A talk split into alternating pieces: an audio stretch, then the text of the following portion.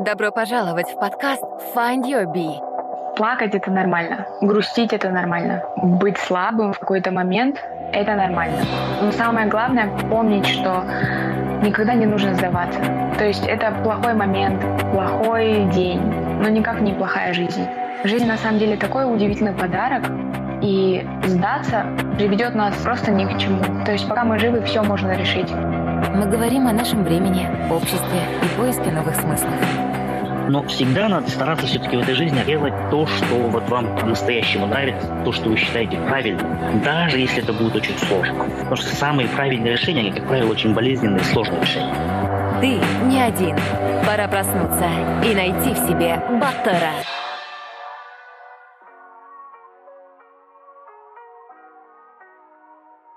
Добрый день всем слушателям подкаста You Be.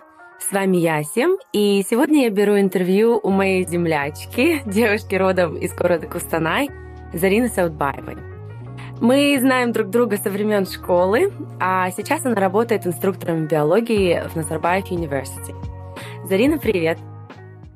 Привет, Асема, всем привет! Зарина, начнем с того, что надо вообще отдать должное Инстаграму даже когда ты не общаешься с людьми годами, как мы с тобой, мы все равно знаем, что происходит э, в жизни друг друга. Там твои успехи, победы я всегда наблюдаю. Твоя сфера деятельности — это биомедицина, да, получается? правильно? Uh-huh. ты всегда знала, что ты хочешь пойти. Ну, наверное, когда ты была ребенком, ты, ты не думала именно так, да? Но когда ты росла вообще, как были ли у тебя какие-то influences, да, вот в твоей семье или в твоем окружении, что ты знала, что ты пойдешь в науку? Или это было более позднее уже как бы такое сформировавшееся решение? Я вообще в науку попала случайно, если честно. У меня было всегда ощущение, как бы я хотела всегда стать врачом. Вот мне казалось, я должна еще, знаешь, такое прям врач-максималист спасает жизнь, обязательно, если хирург, то оперирующий, там, кровь, стол, да, все дела. Я всегда думала, что я буду заниматься медициной, и а, так я и планировала, в принципе, когда училась, у меня был упор на биологию больше. У меня а, тетя с дядей, они хирурги, довольно-таки uh-huh. известные, не только а, в нашей области, да, Кустанайской, но также и в республике. Вот. И как бы я, это был всегда мой пример, и они до сих пор для меня являются таким эталоном семейных отношений, профессиональных отношений. Я всегда на них смотрю с восхищением, и а, я хотела быть похожей. Вот. А, меня, я видела то добро, которое они несут, и мне вот хотелось точно так же. Вот, и я планировала поступать на медицинский. Моя тетя всегда, помню, говорила мне, Зарина, если ты хочешь чего-то добиться в этой жизни, тебе нужно начинать с самой маленькой ступеньки. Поэтому я пошла санитаркой. В школе, когда я училась еще, я уже летом подрабатывала санитаркой. А, угу. ну, так, ну, такая работа была, вот честно, а, как все санитарки, я мыла полы, угу. там, общалась с пациентами. Мне нравилось, честно, палаты мыть, там все, я общалась с послеоперационными пациентами. Они обычно сидела, ждала, когда они проснутся, потому что тоже такой интересные люди, а, оказывается, когда они выходят из наркоза в плане вот поведение разное, да, они такие своеобразные, доб добрые. Вот. Но для меня это был, знаешь, такой опыт. Я никогда не видела, никогда с таким не сталкивалась. То есть а, во время каникул, получается, ты это все делала, угу. да? Не, ну я не все лето, конечно же. Я сейчас такая утрирую, да, я там, если на три недели, четыре недели уезжала, это хорошо. И плюс это было у нас в Кустанайской области, это было не так далеко, и как бы угу. было есть, приятно, полезно. Угу. То есть тогда у тебя зародилось именно вот это вот стремление, любовь к медицине именно, да? Да, и знаешь, еще появилось такое у, уважение, что, ну, как бы каждая профессия, да, вне зависимости от того, чем ты занимаешься, ты хирург или там санитарка, нянечка, да, а, что каждый человек, он выполняет такую колоссальную функцию, это как вот ну, частички пирамидки, пазл, также если один не будет ее делать хорошо, то там все развалится на самом деле. Uh-huh. Вот, и это был такой самый серьезный мой опыт. Я подсматривала за там какими-то мелкими такими операциями, смотрела, мне было интересно, я хотела сама себя проверить, там, вдруг, ну, вдруг, вдруг я среагирую, да. Вдруг я подумаю. Да, ну, всякое же бывает у людей. Вот, и тогда я четко решила, что все, вот я, я буду врачом, угу. я так планировала, но учились же мы с тобой в гимназии, там у нас уклон же был чисто английский язык, и на тот момент, когда я шла на золотую медаль, я думала, а, английский я так и так знала, думала, ладно, хорошо, там золотая медаль будет, и а, можно будет выбирать поступление в любой вуз. Угу. Абсолютно без разницы по специальности ты сдавал четвертый предмет или нет. Да, да, да, да. Вот Когда у тебя профиль, да. Угу. Да, вот так, такое правило было у нас. Угу. И я такая уверенная в себе абсолютно. И вот мое первое падение случается тогда, когда я не сдаю математику.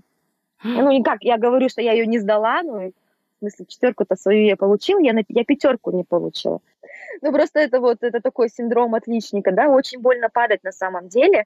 Я очень болезненно а, отреагировала на тот, тот свой такой самый крупный fail, да, можно сказать. Mm-hmm. И вот я в итоге осталась без золотой медали и с английским языком в аттестате. Ну, как бы у меня выбор вообще, знаешь, mm-hmm. ну, очень маленький, все, медицина для меня закрыта.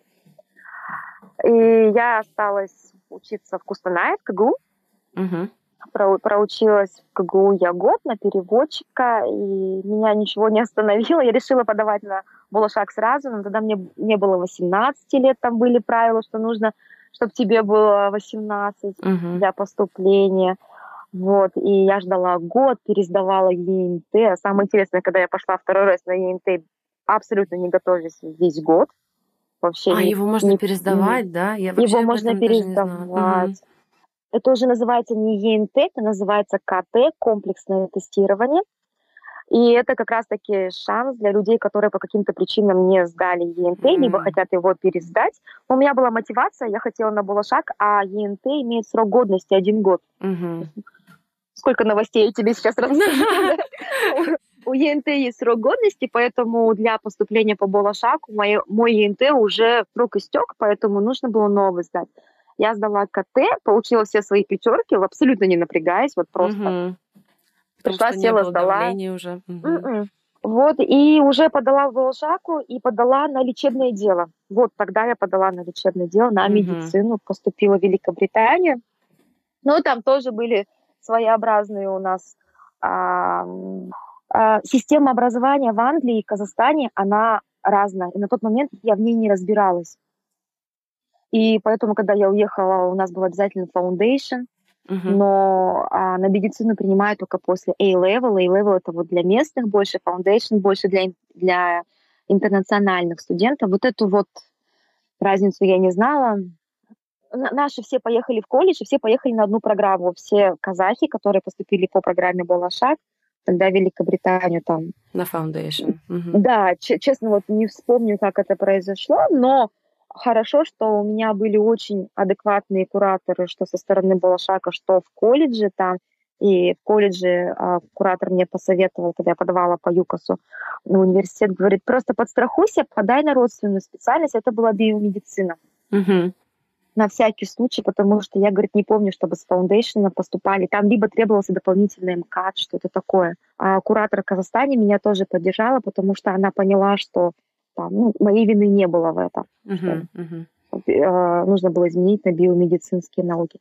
Но я, конечно же, сразу первым делом, что я делаю, я расстраиваюсь. Ну, это у меня такая привычка. У меня сначала начинается паника, там все, все, я думаю, ну как так, обратно я хотела стать врачом, мне не получается.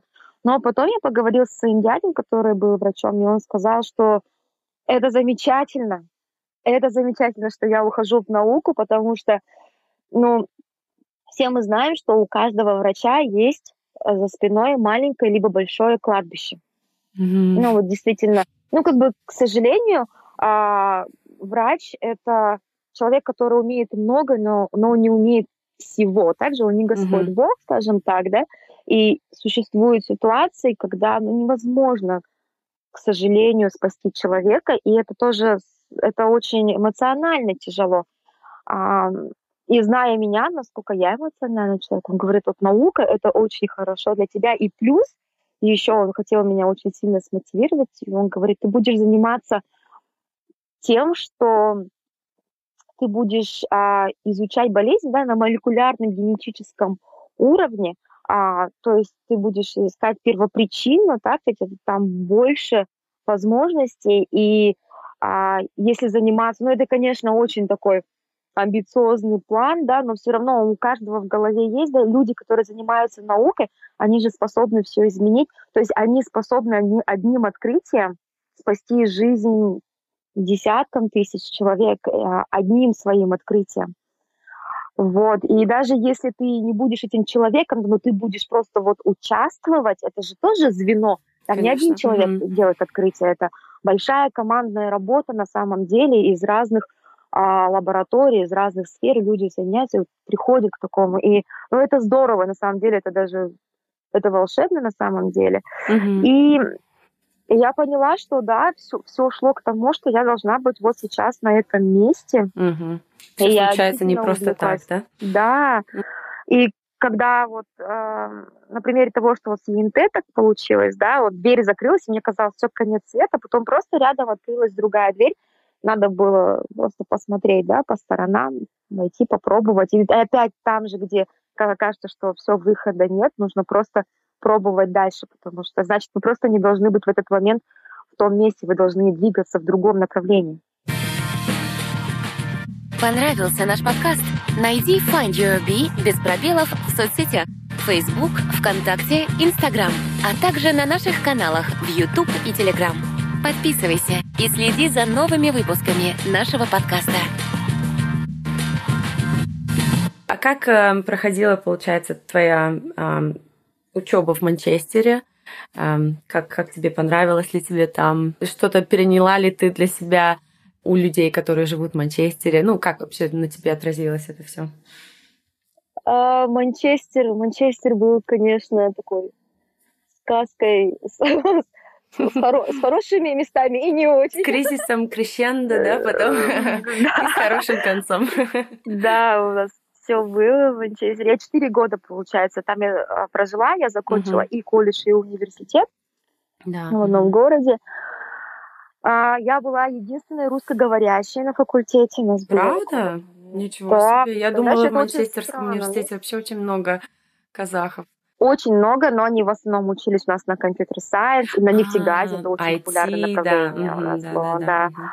А как-то биомедицину особо не любили. Девочка была, вот мы сейчас коллеги с ней, Асем Дюсимбекова, она была на год старше меня, и две девочки на год младше меня учились. И мы, в принципе, потом все встретились в Назарбаев университете. Все дороги Да, да, все дороги ведут туда. И поэтому я была единственная русскоговорящая, и это было здорово на самом деле, потому что а, уже было такое интернациональное общение, потому что наши любят немножко кучковаться, так комфортнее. О, да, я знаю. Вот, да, и общение идет, как бы в язык, культуру так сильно не погружаешься. А вот у меня два близких друга, они, они англичане. И мы до сих пор поддерживаем связь уже сколько? Восемь лет в этом году, как я закончила университет, и мы до сих пор общаемся. Вот. А Манчестер был своеобразным испытанием, если честно.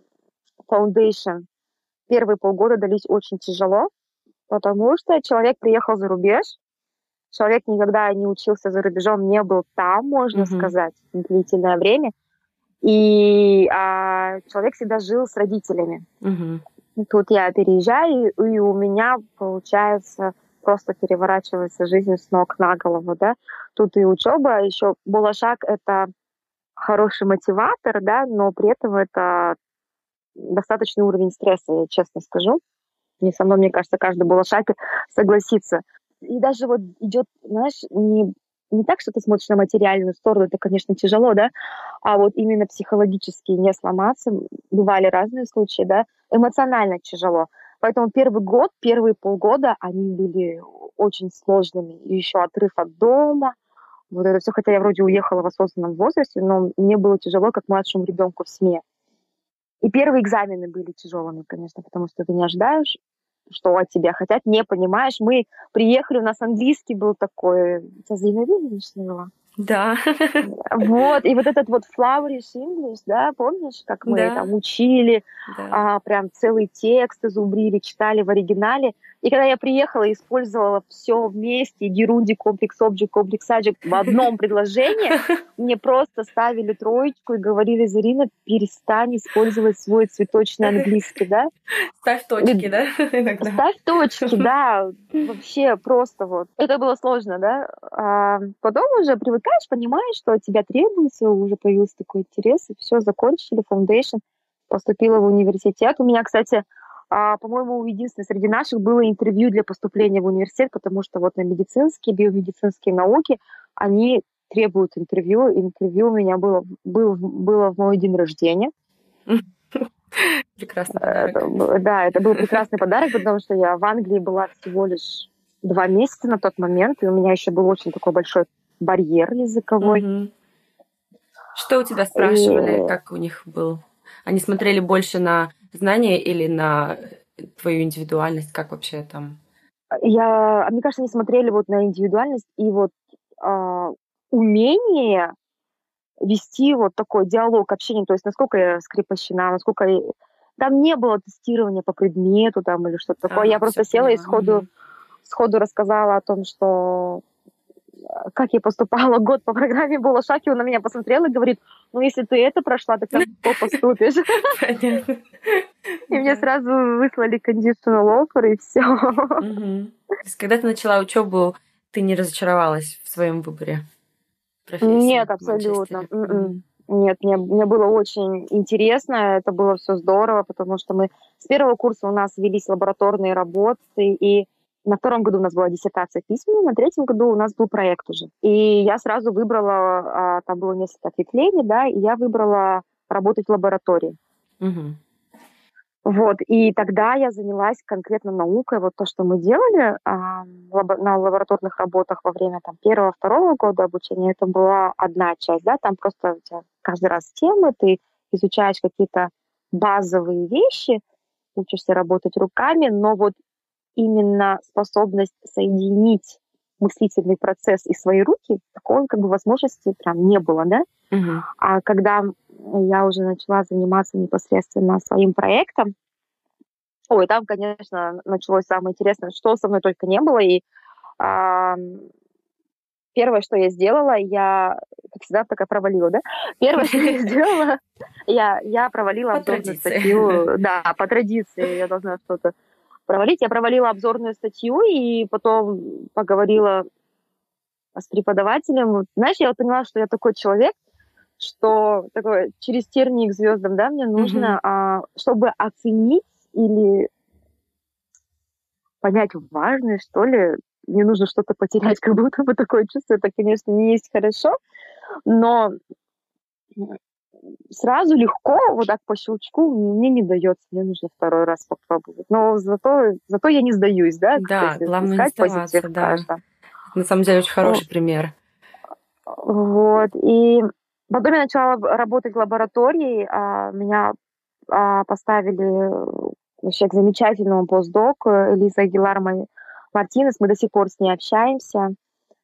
А, и а, первое время я плакала. Вот я реально, я выходила из лабы, я рыдала, потом возвращалась и дальше делала, что мне говорили, потому что мне говорили делать, я не понимала, зачем я это делаю, угу. почему я это делаю.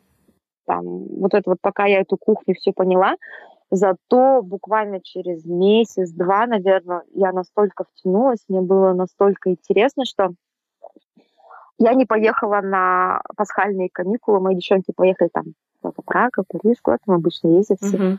на пасхальные каникулы. Я не поехала, я осознанно сама по собственному желанию осталась в лаборатории, потому что мне было интересно закончить свой проект. Мне нужно было в мае все дописать и, и сдать свой проект.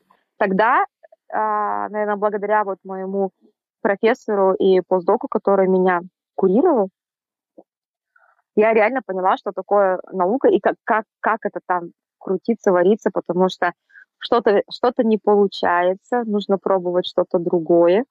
А, и либо нужно найти в себе силы и что-то оставить, если ты видишь, что это все это тупик. То есть не нужно прям в закрытую дверь слишком долго стучаться. Угу.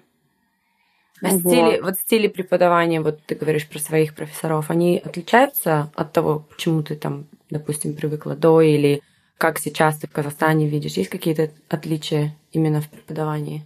Ну, вообще изначально а, у нас разные студенты, да, вот если посмотреть за рубежом, для того, чтобы ты был там специалистом, тебе не обязательно нужно высшее образование. У нас это как бы как must-have, да, все после школы, вы поступают в вузы, да, никто там не идет на среднеспециальное да, образование. Как правило, а, родители требуют диплома.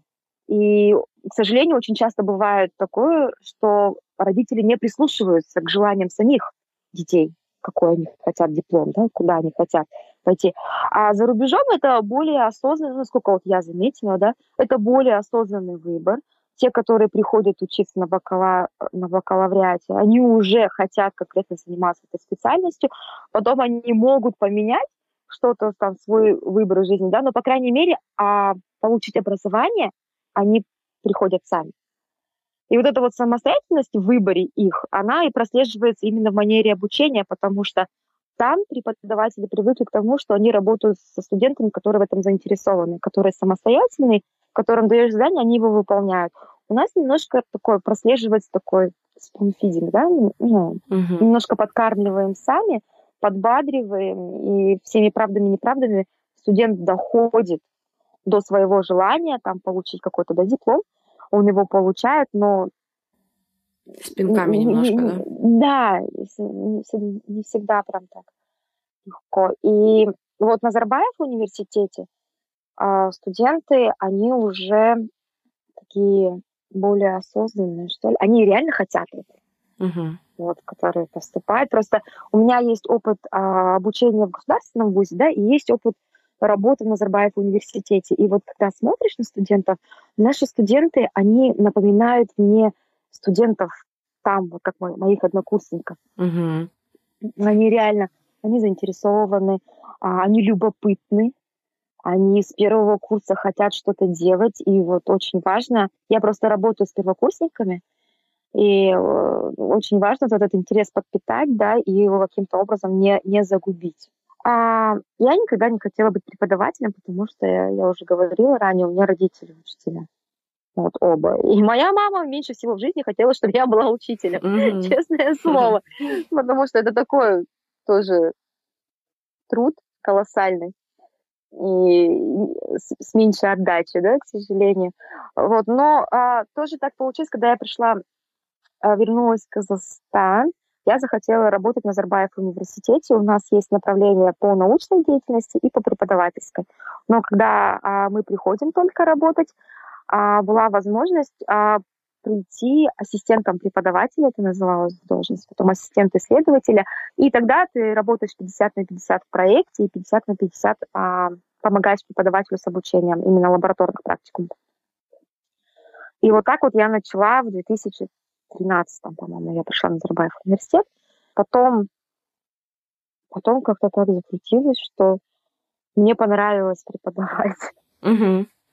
Мне реально понравилось, мне нравится работать со студентами, потому что а, они задают вопросы. И у них такие интересные вопросы, о которых вот я, честно, никогда не задумывалась. И а, очень часто студенты а, задают вопросы, на которые я не знаю ответа. Ну, как бы это нормально, да, мы все mm-hmm. люди, и мы не можем знать всего на свете, зато я могу пойти домой, посмотреть, поспрашивать, переговорить со старшими преподавателями, у которых есть опыт там в определенной сфере, да, вот, э, там какая-то дискуссия у нас, может быть, что-то, что-то, потом приходишь, отвечаешь студенту и думаешь, блин, как здорово, потому Это что... тебя саму развивает, я... да? Угу. Да, очень, очень хорошо развивает меня саму. Я бы сама вот в этом направлении, я бы не подумала, такой бы вопрос я сама не задала бы им все интересно, mm-hmm. особенно с первошами классно работать. А как вообще продвигается наука в Казахстане? Достаточно ли выделяется средств, чтобы оправдать а, весь труд, вложенный научными работниками? А, наука в Казахстане, она движется, но вот а, конкретно по финансированию, да, я, к сожалению, не могу говорить за всю науку Казахстана, да, а могу сказать именно в разрезе Назарбаев университета, то место, где я работаю, что м, наука в Казани поддерживается, и с каждым разом она поддерживается, с каждым годом, да, можно сказать, все больше и больше, потому что у нас есть поддержка государства, у нас есть гранты именно Министерства образования и науки, также у нас есть внутри гранты, а, гранты внутри Назарбаева университета. Сейчас идет а, мелкими шагами, да, но идет оптимизация науки. Мы стараемся уйти немножко от бюрократии, потому что раньше это действительно было очень сложно. А, именно вот по времени очень много занимала именно бюрократическая вещь, которая до сих пор сейчас существует, да, но вот, по крайней мере, а, МОН работает, там, подача грантов, да, сейчас идет уже онлайн, у нас такие вещи есть. Это, это экологично, да, скажем, очень экологично, никто не ездит с такими большими распечатками, и это а, экономит очень большое количество времени, да, но также есть а, сферы, какие-то такие какие своеобразные аспекты, да, в науке, которые хотелось бы, конечно, улучшить, и тогда бы наука, она бы пошла бы вперед. Сейчас многие сравнивают, там вот наука в Казахстане, где-то там за рубежом, там в Англии, да, или в Штатах, мне кажется, нельзя так сравнивать. Начнем с того, что Казахстан у нас очень молодая страна, да, мы раньше были вместе с, в СССР, да, потом мы отделились. Когда мы отделились, мы были молодой страной, очень много финансовых средств именно запускалось как раз-таки на поднятие страны и на науку по понятным причинам не хватало денег, да, откровенно. Сейчас же у нас идет более стабильная ситуация, идет финансирование науки, но не стоит забывать, что Казахстан, он территориально находится очень далеко.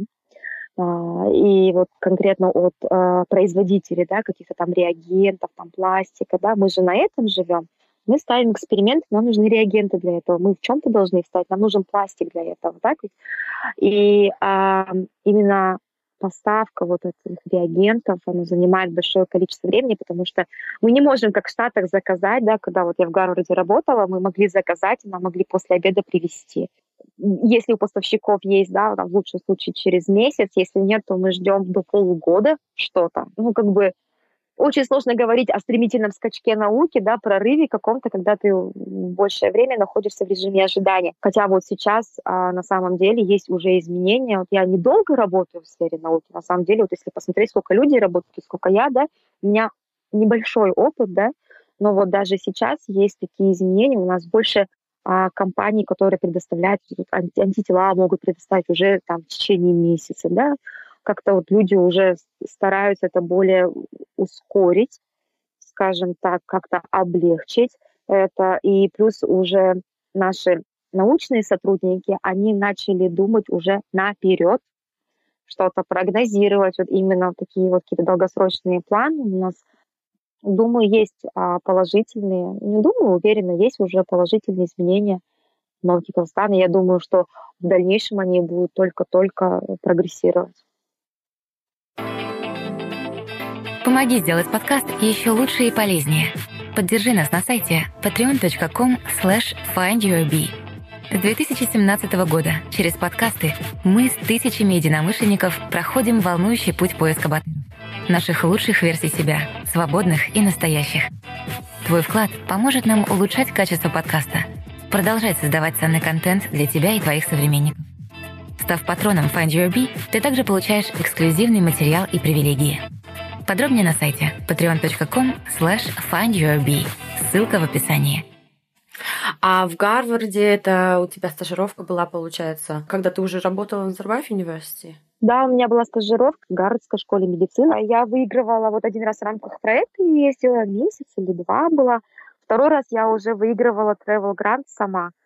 То есть возможности есть, в принципе, ездить набираться опыта. Есть. То есть, если есть желание. У нас, кстати, вот, вот у нас, как у страны э, Центральной Азии, очень много возможностей, потому что мы являемся развивающейся страной. И а очень большое грантовое финансирование именно идет от развитых стран как раз-таки для, наш, для нас. Есть, есть большое количество стипендий, а, возможностей. На самом деле надо просто пробовать везде и, и подавать. Наши как боятся же, там, ой, не получится что-то, что-то. Но никто никогда же не умирал от того, что попробовал, так ведь? Когда я пришла в университет, а как как мы выбираем проект? Мы ходим по профессорам, разговариваем с ними, спрашиваем, каким проектом вы занимаетесь. И у нас профессора занимаются различными проектами вот в университете, абсолютно разные направления. У нас есть исследования по остеопорозу, альцгеймеру, раку, конечно. А, много-много экологические да, проекты есть. И потом ты разговариваешь и смотришь то, что тебе больше всего нравится. Читаешь статьи, смотришь, интересуешься. Если интерес определенный у научного сообщества да, вот к этому непосредственно направлению. И так вот я остановилась на микрочастицах и начала работать Наталья Сергеевна Бартенева. А о чем этот проект, э, какой, получается, сфере он применим? Проект, вообще полный проект называется «Исследование циркулирующих микрочастиц у пациентов с колоректальным раком». Проект уже закончился, mm-hmm. проект закрыт, но он а, может дальше развиваться, то есть его можно дальше продолжить. Да? Чем мы занимались, мы, получается, есть микрочастицы, да, легким языком, если объяснить, mm-hmm. то а, скажем, что это такие пузырьки, которые отпочковываются от э, органов и циркулируют в жидкостях организма. Их можно найти в крови, в слюне, в моче, во всех биологических жидкостях человека их можно найти. И а, есть ряд исследований о том, что именно опухолевые клетки, они а, выпускают большее количество микрочастиц, но мало того, что они выпускают большее количество, каждая микрочастица несут на себе, либо в себе информацию о клетке хозяина, откуда они отпочковались.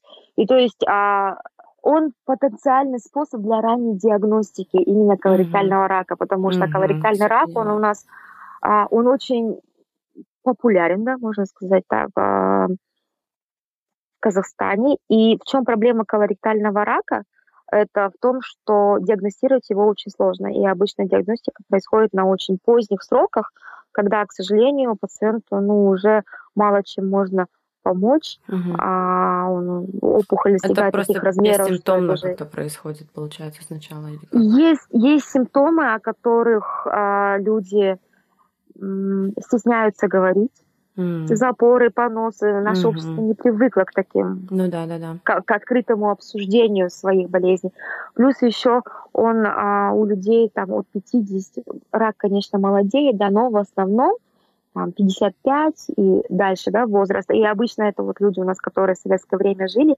И, ну, вот мои родители, допустим, до сих пор так говорят, ой, сейчас пойду к врачу, а что-нибудь найдут еще. Как будто бы все врачи, mm-hmm. да, специально что-то ищут. Да, люди боятся ходить а, к врачам, боятся, что у них что-то найдут. И в этом большая проблема. Хотя mm-hmm. на данный момент существуют прекрасные скрининговые программы. А, вот женщины после 25 лет mm-hmm.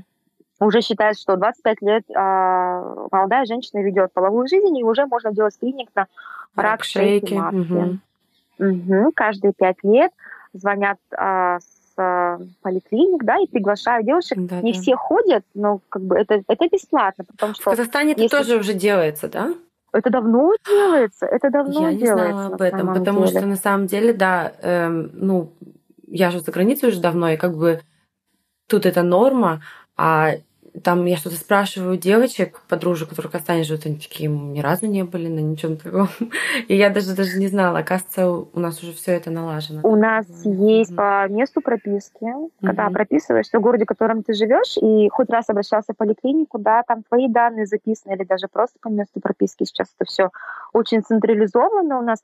И действительно прям есть вот люди, они сидят, обзванивают это большое количество народу, да, вот такого-то возраста определенного, и они приглашают их на, скрин, на скрининговую программу, которая абсолютно бесплатна. Скрининг на колоректальный рак, там тоже после определенного возраста. Скрининг, он тоже, это, не скажу, что прям инвазивный, да, но мало инвазивный. А, к проктологу как бы мало приятного ходить. А, кто-то этого смущается, и поэтому вот так вот все симптомы гасятся каким-то образом. А в аптеке само лечением люди занимаются, выписывают там себе там слабительные или какие-то противодиарейные да, препараты, и, к сожалению, не обращаются за помощью. Да, в этом вот, вся проблема да. получается. Да, и вот как раз-таки а, микрочастицы, они на данный момент а, являются таким одним из горячих топиков, потому что это потенциальный способ для ранней диагностики а, а, онкологии, да, угу. именно трудной локализации. Супер. Ну, какие у тебя дальнейшие карьерные планы? Вот ты сказала PhD, ты будешь делать PhD или, или у тебя а, какой-то другой план в данный момент? А, PhD я очень хочу делать, потому что PhD открывает новые возможности на самом деле, когда mm-hmm. а вот сейчас я преподаю, мне это очень сильно нравится, да, но я также хотела остаться в академии, потому что я хочу дальше остаться в университете. Мне кажется, что PhD это такой логический дальше ход, и я на данный момент я созрела к нему, mm-hmm. потому что многие делают сразу после бакалавриата там, или после магистратуры. Я хотела, я специально не начинала его, а до этого как закончила магистратуру сразу, потому что я хотела понять, ну, нужно мне это или не нужно. Mm-hmm. Потому что это колоссальные усилия, это пять лет жизни, пять лет а, такой очень трудоемкой работы. Вот конкретные дальнейшие планы, это пер первым делом, конечно же, PhD. Ну да, ты совсем недавно вышла замуж. Поздравляю тебя. Спасибо большое. Я и... тебя. Спасибо. И отсюда вопрос, да, сложно ли совмещать такой график работы, и тем более ты говорила, что когда ты втягиваешься в это, ты остаешься там дольше. Поменялось ли как-то что-то или все легко? Если честно, у меня нет такого колоссального опыта, да, замужней жизни, мы только-только, вот, но вот сколько у нас там, пять месяцев, да, прошло, чуть меньше полугода, могу сказать то, что моя жизнь абсолютно никак не изменилась, просто у меня а, супруг, он вообще работяга. А, еще хуже. Просто работяга. Он трудоголик у меня, поэтому какие-то мои а, небольшие задержки на работе, да, его задержки на работе перекрывают все абсолютно. А на все Поэтому, нашли друг друга тогда. Да, мы нашли друг друга, но он а, молодец в плане того, что он меня поддерживает. И он очень далекий человек от науки, он даже близко рядом не проходил там. Mm. А, но вот он слушает, когда я прихожу, ему все рассказываю, он внимательно слушает, как будто mm-hmm. что-то понимает, интересуется, э, переживает, когда я там что-то возмущаюсь или наоборот радуется за меня, когда там какие-то маленькие победы. И если там какие-то мы с ним уже обсуждали, да, возможность командировок, потому что у меня бывают периодически зарубежные командировки, стажировки у меня были в Швейцарии, в Штатах, да, несколько раз, и мы это уже с ним открыто обсуждали, и он меня в этом абсолютно поддерживает, то что если это нужно будет, он видит, что для меня это важно. Он на меня посмотрел и сказал сразу, тебя дома держать нельзя, потому что это чревато. Вот. И он абсолютно открыт, он поддерживает меня в этом. Пока дело до этого не дошло, да, посмотрим, как будет завтра, но, по крайней мере, такая устная договоренность у нас уже с ним есть. Мы разговаривали по этому поводу. А из ценностей, да, для меня, конечно, приоритетом будут семейные ценности. Что не говори, но я остаюсь восточной женщиной, и для меня семья будет превыше всего. И если где-то придется выбирать на какой-то вот момент, да, то же самое черный лев, да, на какой-то период, а, я, я выберу семью. То есть я смогу там, какое-то время посвятить семье, но при этом а, для меня еще важной ценностью является саморазвитие и развитие себя в профессиональном плане тоже, поэтому постоянно сидеть дома я не могу. Да. Ну, путешествуешь ты, кстати, еще очень много, а не только по работе, как я могу наблюдать. Еще в такие очень интересные точки Земли ты путешествуешь, которые в основном, а, да, не, не так много посещают наши казахстанцы. Что тебе дают вообще путешествия? Что, что именно вот как, в чем прелесть, вот, которую ты находишь в них? Знаешь, путешествие — это вот такое окно, да, для меня, и они меня меняют в хорошей степени, потому что я узнаю другое, смотрю на жизнь с другой стороны, да, вот э, когда слишком долго находишься в Казахстане, вот, а немножко поддаешься вот волне какого, ну, нам немножко присущ негатив, да, ну, откровенно, если говорить, то где-то, где-то слышишь, смотришь, читаешь, вот это вот все тебя окружает, и как-то вот это вот ты на эту волну как будто бы начинаешь переходить, да, когда ты хоп, выезжаешь, смотришь, А для меня вот переворотом был, конечно же, Непал. Вот там вот действительно дорог нет. Ребята, у нас прекрасные дороги. У нас вообще все классно. У нас есть светофоры, машины, дороги. Просто когда сравниваешь, понимаешь, что, что у, на, у нас реально здорово, у нас такие люди. И несмотря на это все, там на какие-то а, такое, такое положение, да, в Непале, в том же самом, когда люди живут в горах, они носят свои вот эти а, фрукты, овощи, яйца, они несут пешком 30 килограмм у себя за плечами, и это у них туда-сюда, они целый день так ходят. В Непале люди, они настолько добрые, они настолько благодарны, они благодарны за все, благодарны за свет, за пищу, за солнце, за воду, вот за все. И вот это я люблю в путешествиях. Они учат меня терпению, благодарности, каким-то таким вот ценностям нематериальным. Угу. Вот, поэтому мы стараемся ездить в такие места, в которые, которые люди не ездят, потому что люди обычно ездят за комфортом. Я никогда не езжу в путешествия за комфортом. Я еду туда, где посложнее, потому что мы вот с моей подружкой Акмарал мы 10 стран посетили. Ты окунаешься вот в эту страну полностью, ты живешь рядом с этими людьми, смотришь, как они кушают, повторяешь то, что они едят, да, Угу. как они живут, вот, вот в этом кайф путешествия. Ну, звучит классно, да. Ну, эм, есть ли у тебя что-то, чтобы ты посоветовала молодым казахстанцам, выбирающим свой путь, может быть, тем, кто заинтересован в научной деятельности? Потому что, как ты говорила, это очень сложная профессия, которая иногда бывает порой не столько отдачи, сколько, ну, сколько нужно и так далее. Есть что-то, что бы ты посоветовала?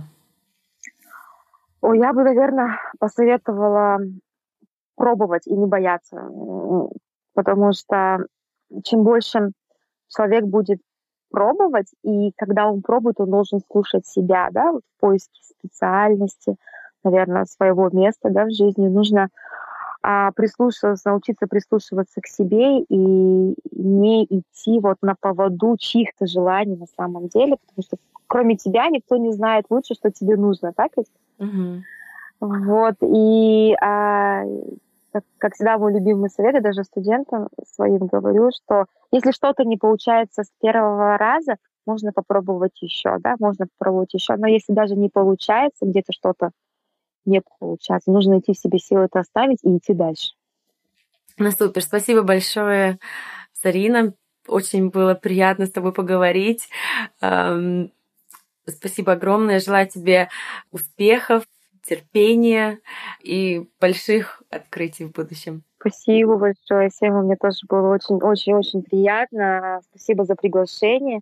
Я желаю тебе э, интересных людей, с которыми можно пообщаться. И спасибо за то, что вы в подкасте с ребятами несете. Вы на самом деле несете информацию в массы. Это самое важное, что эта информация правильная. Спасибо, что были с нами. Мы беседуем, чтобы понять себя, наше поколение и общество.